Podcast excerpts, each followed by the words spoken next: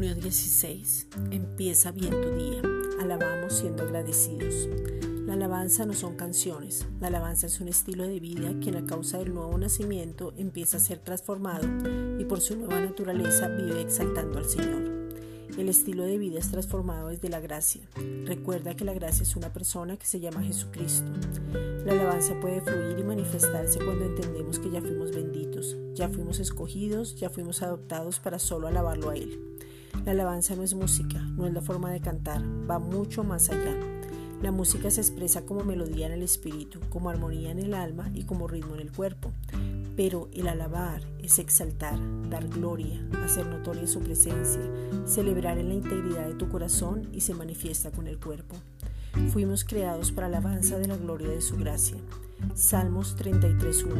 Alegraos, oh justos, en el Señor. En los íntegros es hermosa la alabanza. Esta es una reflexión dada por la Iglesia Gracia y Justicia.